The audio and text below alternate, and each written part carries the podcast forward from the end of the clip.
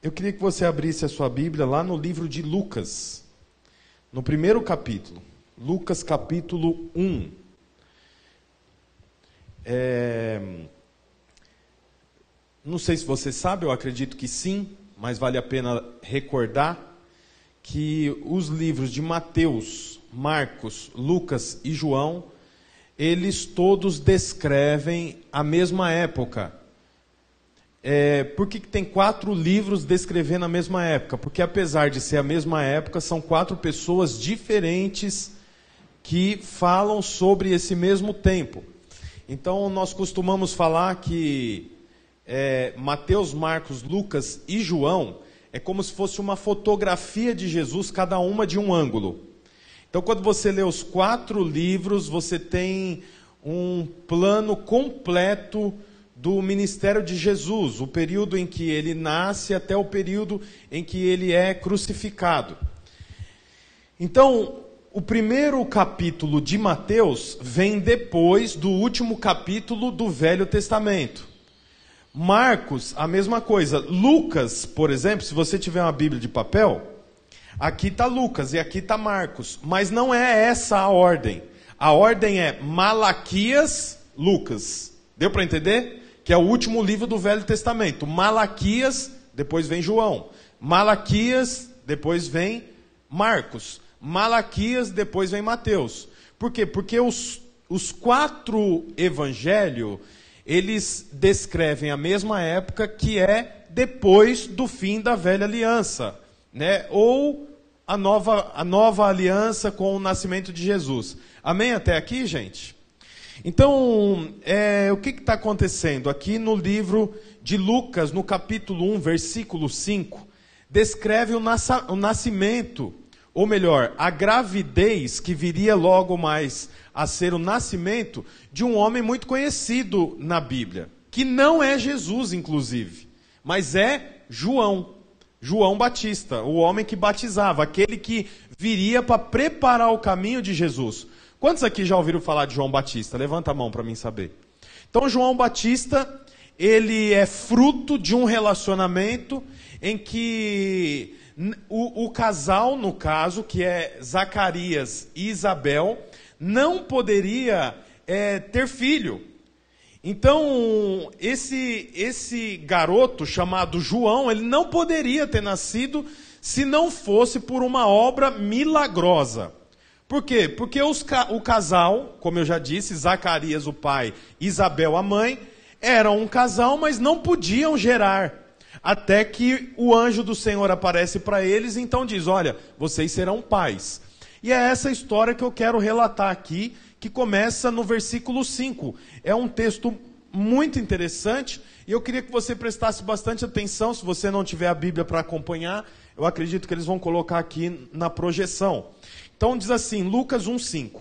No tempo de Herodes, rei da Judéia, havia um sacerdote. Então ele era sacerdote. Um sacerdote chamado Zacarias, que pertencia ao grupo sacerdotal de Abias. Isabel, sua mulher, também era descendente de Arão. Ambos eram, aqui tem uma marca de quem eles eram. Ambos eram justos aos olhos de Deus obedecendo de modo irrepreensível a todos os mandamentos e preceitos do Senhor. Mas eles não tinham filhos, porque Isabel era estéril e ambos eram de idade avançada. Então, o que, que diz aqui nesses poucos versículos? Era um casal cujo homem era um sacerdote. Vou abrir um parênteses aqui para te explicar o que era sacerdote. Eu já disse aqui em muitos outros cultos, inclusive no domingo passado. O sacerdote ele era alguém que era representante, representante dos hebreus diante de Deus. Então, não era todo homem que tinha liberdade para relacionar com Deus. O sacerdote tinha liberdade para relacionar com Deus, então ele representava todos os hebreus diante de Deus. Sendo assim, quando um hebreu havia pecado, o hebreu não tinha liberdade para procurar o Senhor, mas ele pegava um animal, levava até o tabernáculo, no tabernáculo ou na sinagoga, o sacerdote imolava o animal e representava o homem diante de Deus. Porque aquele homem hebreu normal, comum, do dia a dia, não tinha liberação para representar ou para relacionar com Deus. Deu para entender até aqui? Então, o sacerdote, no caso, era esse homem que representava os homens diante de Deus. Aí olha que interessante. Como havia muitos hebreus, então precisava que houvesse muito sacerdote para fazer o trabalho. Porque imagina, toda uma nação que pecava procurava o sacerdote para que o sacerdote representasse ele diante de Deus. Portanto, era separado 24 turnos durante o ano. Cada sacerdote cuidava de todo esse trabalho por aproximadamente duas semanas. Por isso, 24 turnos, que era 24 sacerdotes. Então, a cada mês havia dois sacerdotes. Um cuidava da primeira quinzena e o outro cuidava da segunda quinzena. Fechado esse período, esses dois sacerdotes só fariam o trabalho novamente no ano que vem. E no mês seguinte, havia outros dois sacerdotes. Um servia na primeira quinzena e outro na segunda quinzena. Deu para entender, gente, até aqui? Tudo isso é só história até agora, tá? Então, esse homem, Zacarias, era um sacerdote, ele representava homem de, os homens diante de Deus. Por duas semanas, ele era a pessoa mais importante de todos os judeus, não tinha ninguém mais importante que ele durante essas duas semanas. Acabadas essas duas semanas, ele continuava como sacerdote, mas não no ofício. Por quê? Porque havia outro sacerdote que agora faria esse mesmo trabalho, porque o trabalho era muito árduo. Era, era, tinha muita coisa para fazer. E o sacerdote não dava conta de tudo. Então, havia uma divisão de 24 turnos. Cada um cuidava por duas semanas. Um mês tem 12, Perdão, um ano tem 12 meses, dividindo um mês no meio, então precisa de 24 homens, que chamava desses homens que cuidavam desses turnos, que era de duas semanas. Tudo bem até aqui, gente? Sim ou não? Então vamos continuar. Versículo 7.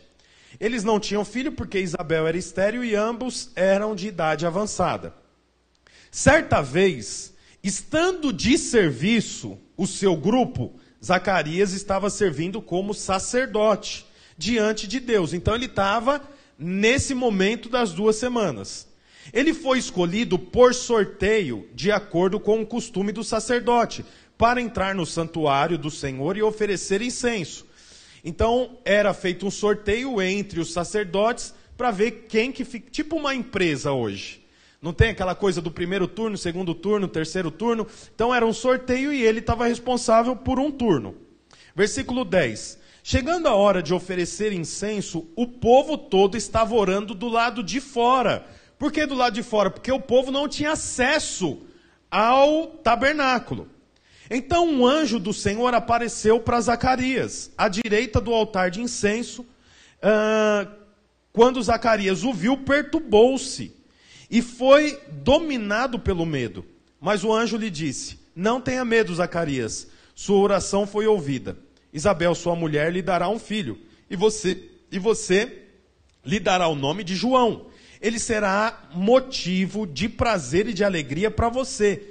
E muitos se alegrarão por causa do nascimento dele, pois será grande aos olhos do Senhor. Ele nunca tomará vinho nem bebida forte e será cheio do Espírito Santo desde antes do nascimento.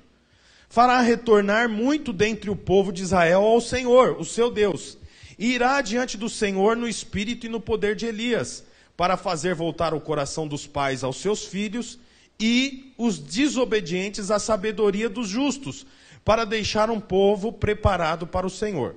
Aí olha que interessante. Zacarias, está nas duas semanas de maior ocupação para ele, porque ele era sacerdote. Houve um sorteio e ele estava responsável por representar o povo diante de Deus por duas semanas. Quando ele vai fazer o, o trabalho do seu ofício, um anjo aparece para ele. E o anjo diz o que? Olha, se prepara, você vai ter um filho. O anjo diz qual vai ser o papel do filho para aquela nação, o nome do filho e qual deveria ser a conduta do filho. Não toma vinho, não corta o cabelo, ele é, ele é um nazireu. Ele é separado para Deus. Primeira coisa, sabe o que eu acho interessante? Que Deus, ou o anjo do Senhor, como a Bíblia diz aqui, aparece para Zacarias nos dias de maior ocupação. Eu acho interessante que Deus não fala com Zacarias quando ele está no quarto ou quando ele está orando, pedindo para que a esposa fique grávida. Deus fala com Zacarias nos dias de maior ocupação. Eu acho interessante porque é exatamente assim que Deus age. Deixa eu te falar uma coisa: Deus não fala com desocupado.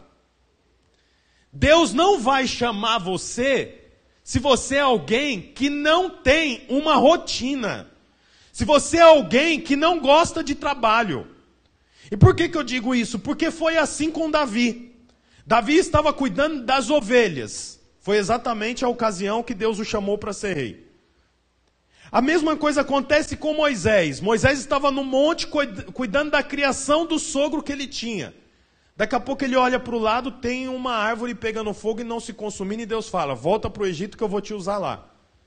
Que momento que Deus chama esses dois homens? No momento de ocupação. Aí nós vemos a mesma coisa com um homem chamado Levi, que depois teve o nome transformado para Mateus. Deus estava passando e ele estava no seu trabalho, que era o quê? Cobrador de impostos. Ele olha para o Senhor, o Senhor olha para ele e Jesus fala: Venha e me siga na mesma hora ele abandona o trabalho que ele tinha. Por quê? Porque Deus chama os ocupados. Outra coisa, outro homem é Pedro. A Bíblia diz assim que Jesus estava andando pela praia e viu alguns homens consertando a rede de pesca. Aí o Senhor fala o quê? Olha, vem que eu vou fazer de vocês pescadores de homens e não mais de peixe. Mas eles estavam no seu ofício, eles estavam na sua ocupação. E o que dizer, por exemplo, de Gideão? Era um homem que estava numa caverna debulhando o trigo. Naquela época era a principal fonte de alimentação era o trigo. Era da onde se fazia o pão. Ele estava trabalhando, trabalhando para comer. E o Senhor aparece para ele e fala: "Varão valoroso, vou usar você para libertar o meu povo da mão dos midianitas". Em todas essas ocasiões que eu falei cinco ou seis aqui, eram homens ocupados eram homens que estavam no seu ofício, no seu trabalho. Por isso eu quero dizer uma coisa para você. O Senhor vai falar com você exatamente no seu ofício, é durante o seu trabalho. O Senhor vai chamar para trabalhar para si homens que na realidade são ocupados. O Senhor nunca chama gente desocupada. Você vê, eu acho interessante porque a ocasião em que eu vim para cá, eu estava junto com a Bruna na fase de maior conquista nossa. Eu já disse para vocês, nós tínhamos acabado de comprar um apartamento muito grande, era o dobro do tamanho do que eu morava. Eu morava em um de 70 metros, tinha acabado de comprar um de 120 metros quadrados. Estava pagando. A empresa que nós temos estava em ascensão, crescendo. O trabalho que eu tinha na igreja lá era um trabalho essencial. Inclusive, nós temos um casal que está nos visitando aqui, o Eric e a Isa. Dá um tchau aí, Eric e Isa. Eles são um casal muito querido lá de Mauá, veio nos visitar, são muito bem-vindos, tá bom? Muito bom tê-los aqui. Eles faziam parte desse trabalho lá, fazem parte. Era a ocasião que eu estava, assim, cuidando de cinco pastores. Né? Eu não tinha mais. O meu trabalho era cuidar de pastores. E o Senhor me chama exatamente nesse momento para vir começar uma célula aqui em Araucária, com um povo que eu nunca tinha visto na vida. Por que, que eu estou dando todos esses testemunhos para você? Porque Deus nunca vai chamar gente desocupada. O Senhor nunca vai usar quem fica na cama deitado até 11 da manhã. O Senhor chama gente disponível para o trabalho. O Senhor chama aqueles que realmente querem trabalhar. Aleluia. Portanto, irmãos, deixa eu te falar uma coisa. Não seja preguiçoso, não seja preguiçosa. Inclusive, a própria Bíblia diz: olha, vai ter com a formiga preguiçoso, vai aprender com a formiga. Eu acho interessante, poxa, é, Zacarias estava nas duas semanas de maior trabalho e Deus aparece para ele naquela ocasião. O Senhor não aparece para ele quando ele tem tempo para avaliar, tempo para pensar. O Senhor aparece para eles é, exatamente no tempo que ele está ocupado, que ele está fazendo muitas coisas. Eu quero motivar você a ouvir o que Deus fala com você exatamente no momento que você está trabalhando, no momento que você está ocupado, no momento que você está cuidando dos seus filhos. Porque é esse tipo de gente que o Senhor chama. Eu queria que você abaixasse sua cabeça por um minuto, feche seus olhos. Senhor, em nome de Jesus, feche os olhos, eu te peço. Senhor, eu te peço em nome de Jesus para que o Senhor faça de nós, Pai, homens, mulheres, casais, adultos, dispostos, Senhor Jesus, a trabalhar para o Senhor, Pai, dispostos a perceber o Senhor, dispostos, Senhor Jesus, realmente a nos disponibilizar, Senhor, nos dias em que estamos mais ocupados, porque é exatamente assim que o Senhor chama grandes homens de Deus na Bíblia, nos momentos que eles estão mais ocupados, o Senhor chama. Em nome de Jesus, eu declaro que nós estamos disponíveis. Fala para o Senhor, eu estou disponível, Senhor Jesus, para ser chamado pelo Senhor, Pai. Eu estou disponível para te ouvir, te obedecer nos dias de maiores ocupação, em nome de Jesus. Amém. Olha, a continuação do texto, então, diz assim: depois do Senhor ter prometido, depois do Senhor ter prometido um filho, e ter dito para Zacarias: o seu filho vai chamar João, ele vai livrar o povo, ele vai ser uma bênção, ele não pode comer isso, ele não pode beber aquilo, ele vai ser separado para o que Deus tem para ele.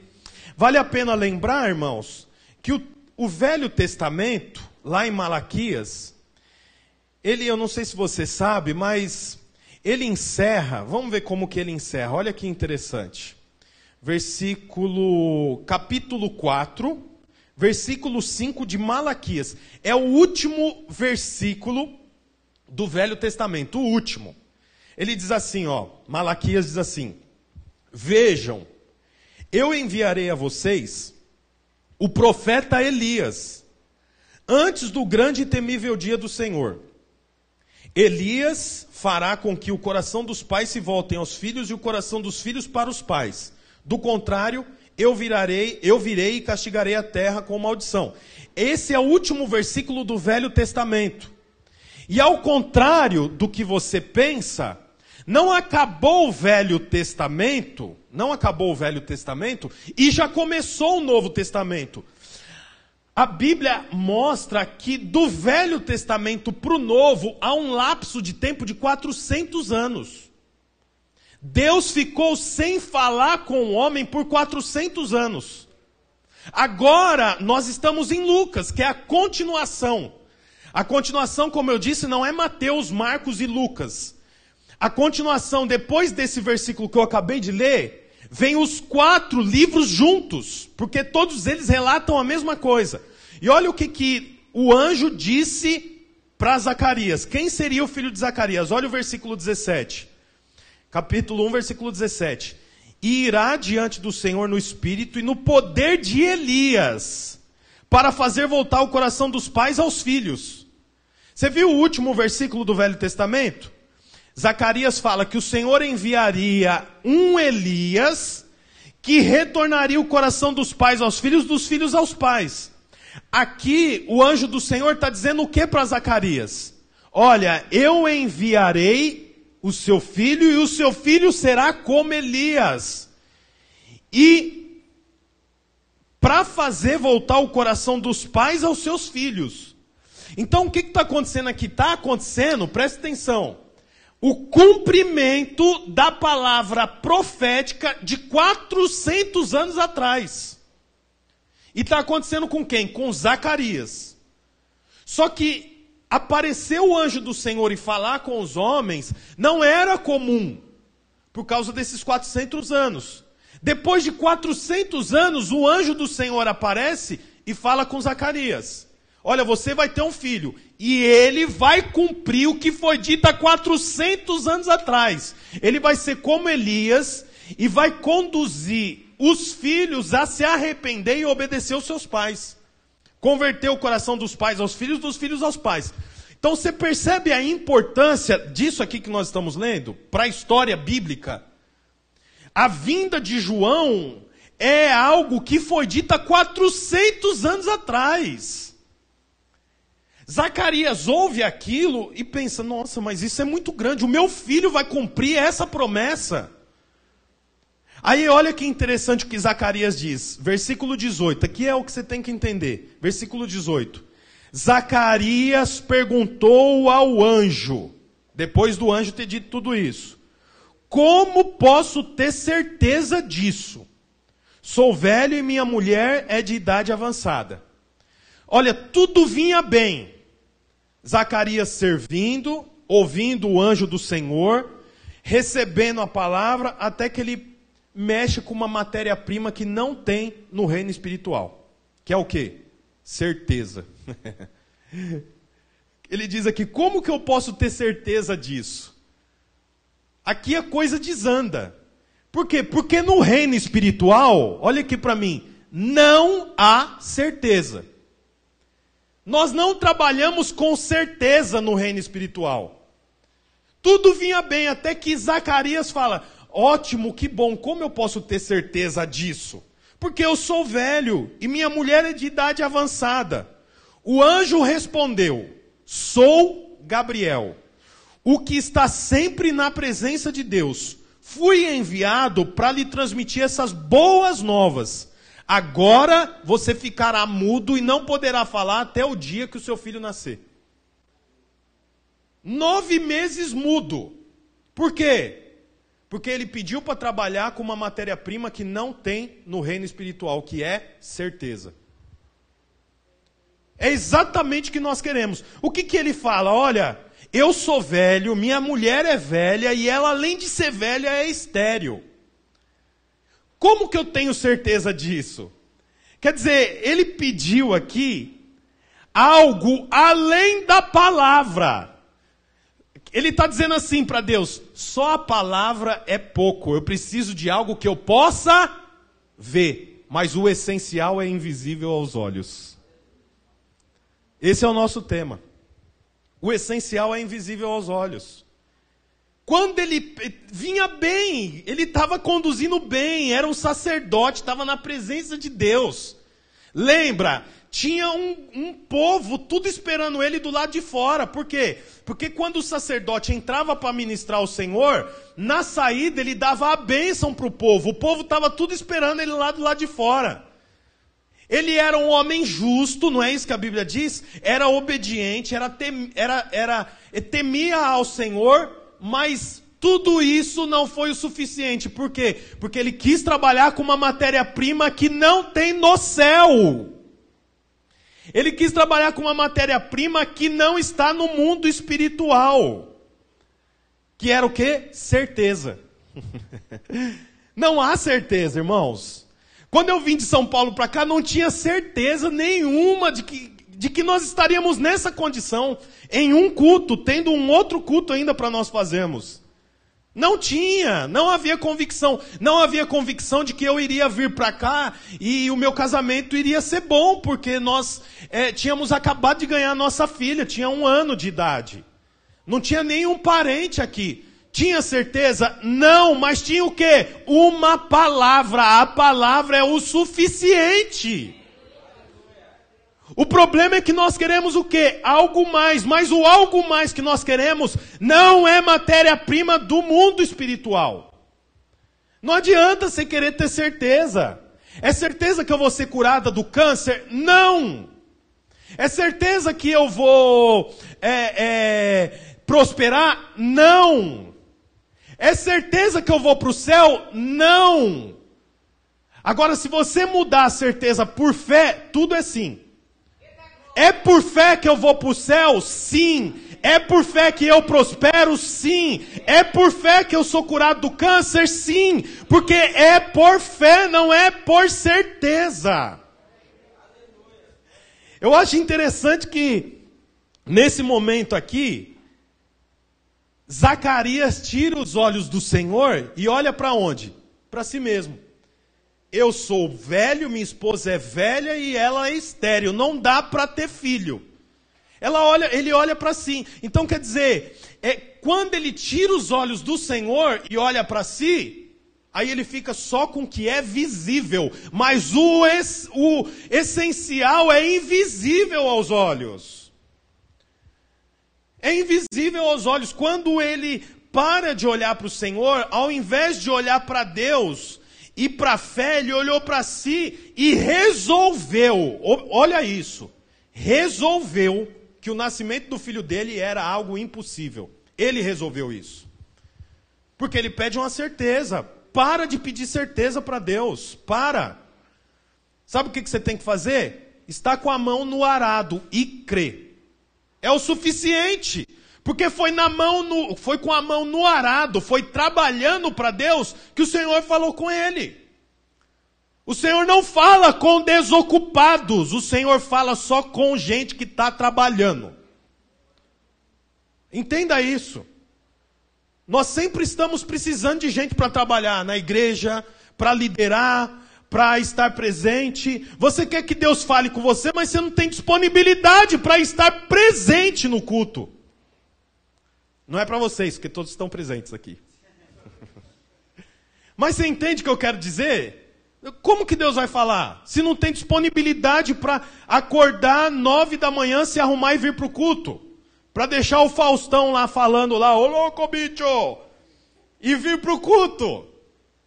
Deus não vai falar, porque Deus não fala com desocupados. Deus não dá direção para desocupados, Deus dá direção para ocupados. Eu acho ainda interessante aqui é, que o anjo dá uma sentença, né? Vocês viram a sentença aqui? Perceberam a sentença, né? A sentença é o seguinte: já que você pediu algo que não tem no reino dos céus, que é a certeza, já que você acha que a palavra não é o suficiente, então a partir de agora você vai ficar calado, mudo, até que seu filho nasça.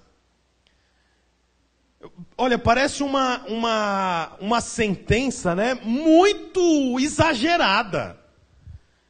E eu acho interessante que o homem está lá, trabalhando, no, representando o povo como sacerdote.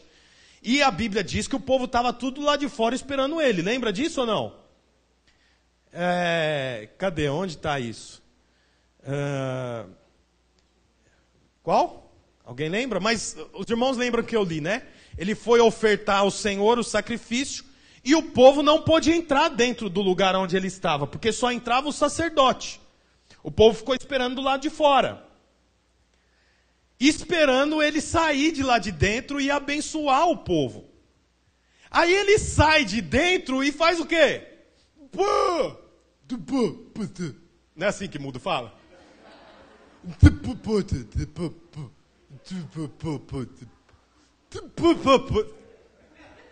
Não é? Não é assim? Você já viu o mudo comunicando? Não é desse jeito?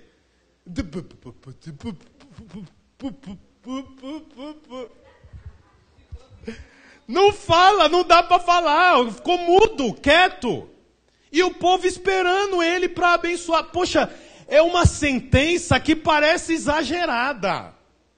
Não parece que precisa de tudo isso. Por que tanta severidade? Você sabe, a severidade do anjo de Deus não é a severidade pela severidade, não é a correção pela correção. Na verdade, a correção do anjo emite uma mensagem. A correção do anjo de Deus que é o anjo Gabriel, ele mesmo se apresenta, está mandando um princípio, um ensino. Qual é o ensino? Primeiro ensino. A fé é abençoada, mas a incredulidade é julgada. Aprende isso.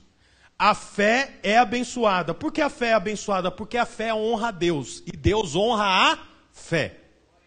Portanto, a fé em Deus é abençoada, mas a incredulidade é julgada por Deus. Portanto, em nome de Jesus, seja aquele que executa a fé, porque a fé honra a Deus e Deus honra a fé. Essa é a primeira lição. E a segunda lição, eu queria que você abrisse a sua Bíblia. Está lá em 2 Coríntios, capítulo 4, versículo 13. Olha que interessante. Só o versículo 13 eu vou ler. Está escrito: Cri, por isso falei. Não é isso que está escrito aí? Olha lá, ó. Está escrito: Cri, por isso falei. Com esse mesmo espírito de fé, nós também cremos e por isso falamos. Então, eu falo porque eu creio.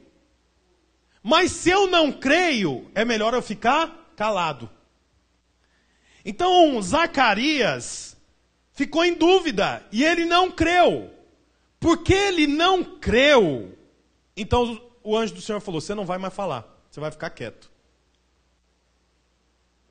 Porque se eu creio, eu falo. Se eu não creio, é melhor calar. Fica quieto. Não estraga o que Deus está fazendo. É essa a mensagem do anjo. E você sabe, eu quero motivar você a declarar. Cri, por isso falei. Então quer dizer, por que, que eu falo? Porque antes eu creio. Por que, que eu declaro? Porque antes eu creio. Então quer dizer, se você crê que seu filho vai ser um, um grande empresário, você tem que falar isso. Mas se você fala que seu filho é um burro, é um animal, é lixo, e aí lixo? Não, é só uma brincadeira. É o que você está falando. Se é o que você está falando, é o que você crê. Se você crê, fala. Se você não crê, fica mudo. Essa é a mensagem que o anjo está, está passando para Zacarias. Sabe, não há nada que emudeça tanto o cristão do que a incredulidade. Crente calado é crente que não crê. Você precisa declarar. No seu dia a dia você precisa declarar, você precisa falar. Você precisa acordar de manhã e dizer: esse dia é o dia que o Senhor fez. Hoje eu vou fechar cinco contratos. Hoje eu vou fazer tantas vendas. Hoje o meu filho vai acordar melhor. Ele foi dormir gripado, mas ele vai acordar bem. Declare, crie, por isso falei. Declare sobre a nação que você está, declare sobre a igreja que você faz parte, declare sobre o seu bolso, declare sobre a sua conta bancária, declare sobre o seu comércio, declare as verdades bíblicas, crie por isso falei. Não há nada que emudeça mais o crente do que a incredulidade. Crente quieto é crente que não crê. Você precisa falar no seu dia. Você precisa declarar. Quando você sair de carro, quando eu vou para São Paulo, eu entro no carro, eu vou declarando: Senhor, eu declaro que minha viagem vai ser uma bênção. Eu declaro que o Senhor vai me guardar. E outra, quando eu volto, que eu passo a divisa de São Paulo com Paraná, eu declaro: essa é a terra que o Senhor me deu. É aqui que eu vou prosperar. É aqui que a igreja vai crescer. Até que Cristo volte, vai ter uma comunidade casarão aqui nessa cidade. O Senhor vai fazer com que se convertam grandes homens aqui. O Senhor vai abençoar que o ministério. Eu venho declarando, quando toda vez que eu entro na divisa, eu começo a declarar. Por quê? Eu creio. Se eu creio, eu declaro. Eu falo. Se você não fala, é porque você não crê. É melhor ficar quieto do que falar contra, mas o bom mesmo é você declarar as verdades bíblicas. Aí o texto continua dizendo assim: Porque não acreditou, no versículo 20, porque não acreditou em minhas palavras que se cumprirão no tempo oportuno. Então quer dizer, o que, que Zacarias precisava? Só de crer. Crer em quê? Na unção? Não. Crer em, em, em prosperidade? Não. Crer na palavra. É por isso, mais uma vez, que eu quero dizer para você: você não é dependente de ninguém, você é dependente da palavra. Não pense que você prospera porque você tem uma pessoa do seu lado dizendo para você que você vai prosperar, com mensagens positivas, com reuniões semanais. Você prospera por intermédio da palavra. O problema é que muitos crentes não têm o quê? Palavra. Por que não tem palavra? Porque não se ocupa com o trabalho. Não cuida do tabernáculo. A Bíblia diz aqui que esse homem estava cuidando do tabernáculo. Cuide do tabernáculo. E ó, deixa eu te falar uma coisa. Não se engane, o tabernáculo não é esse prédio. O tabernáculo é onde Cristo mora. E Cristo mora hoje dentro de você. Você precisa cuidar de você. Sabe como que você cuida de você? Não é indo no salão de cabeleireiro, não. Você não cuida de você indo na podóloga. Tudo isso é importante. Mas você cuida de você observando o que entra pelo seu ouvido. O que, que você tem ouvido? o, o que, que você gasta tempo buscando na internet? Que tipo de podcasts que você ouve? O que, que você acha engraçado? Sabe como que você cuida do tabernáculo? Com os olhos, porque os olhos é a janela da alma. O que, que você assiste? Se pegar o seu celular e fazer assim, cai o que de dentro do seu celular? Quais são os sites que você acessa? Quais são as imagens que você vê? Olha, tudo isso é muito importante, por quê? Porque é cuidando do tabernáculo que o anjo falou com Zacarias. Qual é o livro que você está lendo? Ah, eu quero, eu queria muito prosperar, crescer em Deus. Tá, você acha que isso é por osmose? Você acha que é pegando a Bíblia e batendo assim, ó? Entra, entra, entra. Ou então assim, ó, vem, Senhor, vem. Vem, vem, vem. Não é assim, gente, você precisa buscar. Pega lá, o sucesso é alcançável. Pegue um livro e leia, tenha sempre um livro. Esteja sempre lendo um livro, esteja sempre buscando uma palavra. Ouça pregações. Por quê? Porque é cuidando do tabernáculo que o anjo deu a resposta que ele mais queria. Portanto, cuide do tabernáculo. Você é a morada do Senhor. O Senhor mora em você, ele habita em você. Então a Bíblia fala que ó, você não creu, não acreditou, não colocou fé nas minhas palavras, então você vai ficar mudo. Aí olha o versículo 21. Enquanto isso, o povo esperava por Zacarias. Engraçado, o povo estava esperando por Zacarias. Mas Zacarias estava ouvindo o Senhor. Enquanto sua demora no santuário. Quando saiu, não conseguia falar nada. O povo percebeu então que ele teve uma visão no santuário. Zacarias faria, fazia sinais para eles, mas permanecia mudo. Quando se completou o seu período de serviço, ele voltou para casa. Depois disso, Isabel, sua mulher, engravidou. Durante cinco meses, não saiu de casa. E ela dizia: Isso é obra do Senhor. Agora ele olhou para mim favoravelmente para desfazer a minha humilhação perante o povo.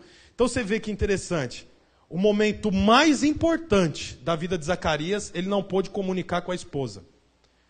Imagina, o cara chega em casa, ele teve um encontro com Deus depois de 400 anos sem ninguém encontrar com Deus.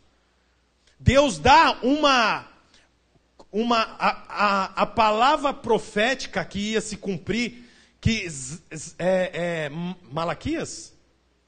Foi Malaquias? Malaquias ouviu lá há 400 anos atrás, o homem ouviu aqui. Eu imagino o que, que ele não queria contar para a mulher dele. Você vai ficar grávida. A mulher percebeu que estava grávida cinco meses depois. Porque naquela época não tinha ultrassom. Né? Então, quer dizer, com cinco meses ela ficou dentro de casa, preocupada: o que está acontecendo comigo? Velha, meu marido velho, eu fico grávida. O que, que vão pensar de mim na rua? Por que está acontecendo isso? Ela não pôde desfrutar da palavra profética que havia sido dada. Por quê? Porque o marido não creu. Deixa eu falar uma coisa para você. Você percebe o poder do sacerdote, o poder do homem. A mulher não sabia o que estava acontecendo porque o homem não creu. Tem uma bênção específica para o homem, para o sacerdote. É importante que o homem se coloque na posição de sacerdote. É importante que o homem ouça Deus, creia no Senhor, mesmo quando a mulher não está crendo. Ele crê por ela. Por quê? Porque Deus falou com Zacarias, mas Zacarias não pôde contar para a mulher. Por quê? Porque ele não creu. A mulher estava lá, cheia de fé, orando. Talvez ela já estava grávida e ainda estava orando: Senhor, eu quero ter um filho. Já estava grávida, mas como o homem não creu, acabou perdendo tempo, acabou deixando de desfrutar de coisas boas. Portanto, eu quero declarar que cada uma das famílias aqui representadas vão desfrutar de coisas boas do Senhor, porque nós temos aqui uma geração de homens sacerdotes, homens que respondem ao chamado do Senhor. Eu creio desse jeito. Então, em nome de Jesus, cultive a fé. Fale, declare. Quando você lê, declare, receba. Diga ao Senhor, Fala para Deus, fala: Senhor, eu aceito. Eu quero isso para a minha vida. Eu declaro sobre os meus filhos. Eu declaro sobre a minha esposa. Eu declaro sobre a minha vida. Eu declaro sobre o meu marido. Eu declaro sobre o meu trabalho. Quando você for entregar o seu dízimo, a oferta, com generosidade, declare: Senhor, o Senhor há de multiplicar sobre a minha casa. Declare por quê? Porque eu creio. E como eu creio, eu falo. Como eu creio, eu falo. Então é importante você observar como que você tem falado. Porque a sua fala evidencia como que você crê. Queria que você ficasse de pé.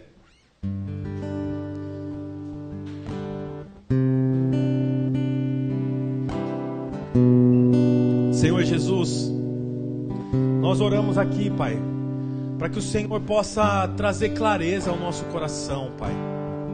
Clareza ao nosso coração, Senhor Jesus, sobre o que nós pregamos aqui hoje, Pai. Zacarias, Senhor Jesus, ele viu o anjo do Senhor e ouviu o anjo do Senhor quando ele cuidava do tabernáculo. Senhor, eu declaro sobre cada uma dessas pessoas que estão aqui, Pai, que nós somos o tabernáculo, é em nós que o Senhor habita. Eu preciso observar, Senhor Jesus, o que está entrando pelos meus ouvidos, o que, que tem entrado pelos meus olhos. Senhor, o que, que eu tenho assistido? Aonde que eu tenho atuado, Senhor? Porque Deus é é nesse momento que o Senhor dá para mim a palavra que eu estou buscando. Eu declaro em nome de Jesus ouvidos destapados. Declare isso, fale, eu creio, meus ouvidos estão sendo destapados para ouvir o Senhor, Pai. Os meus olhos estão sendo, estão sendo abertos para mim ver o Senhor. Eu quero perceber o Senhor.